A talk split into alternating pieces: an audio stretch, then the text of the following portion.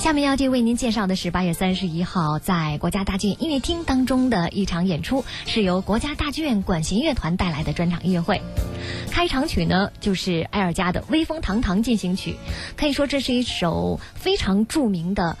呃，风靡全球的管弦乐，在一九零一年创作完成之后呢，在伦敦由作曲家亲自指挥首演的时候，全场的观众是为之疯狂，纷纷起立，大声喝彩，甚至是音乐会无法继续下去，一直到作曲家埃尔加连续把这首曲子演奏了三遍，场面才逐渐的平静下来。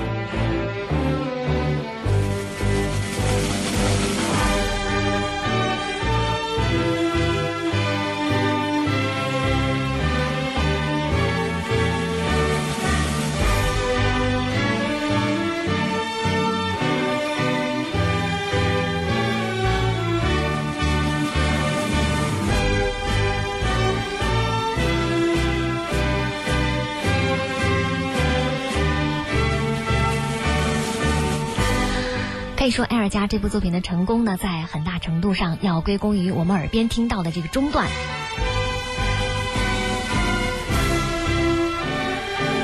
旋律呢，不仅被爱德华七世用作加冕颂歌，英国作家豪斯曼还为此写了抒情诗《希望和光荣的国土》，甚至呢，在美国很多院校的毕业典礼上，学生们也喜欢在这支旋律的音乐声当中来领取文凭，就连几次英国皇室的婚礼也演奏了这首《威风堂堂进行曲》。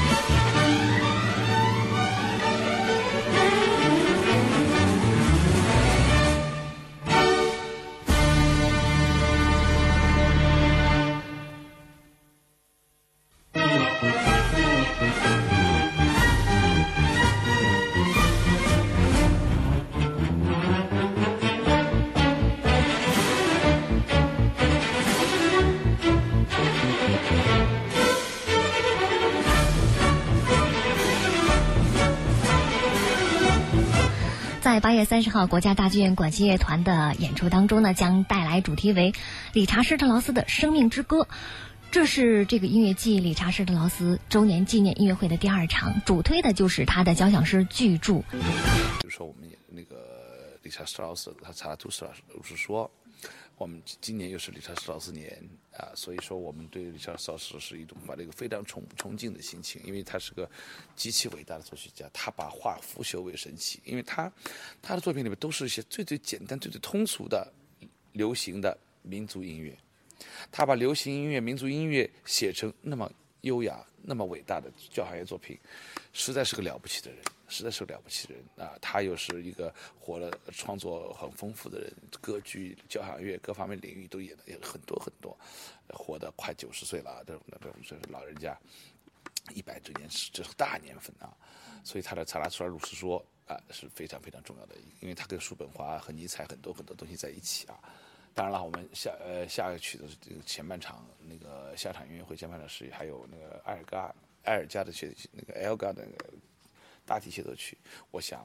呃我们有王健先生作为独奏。王健先生我们大家可能都明白，但是我们其实我还真不大家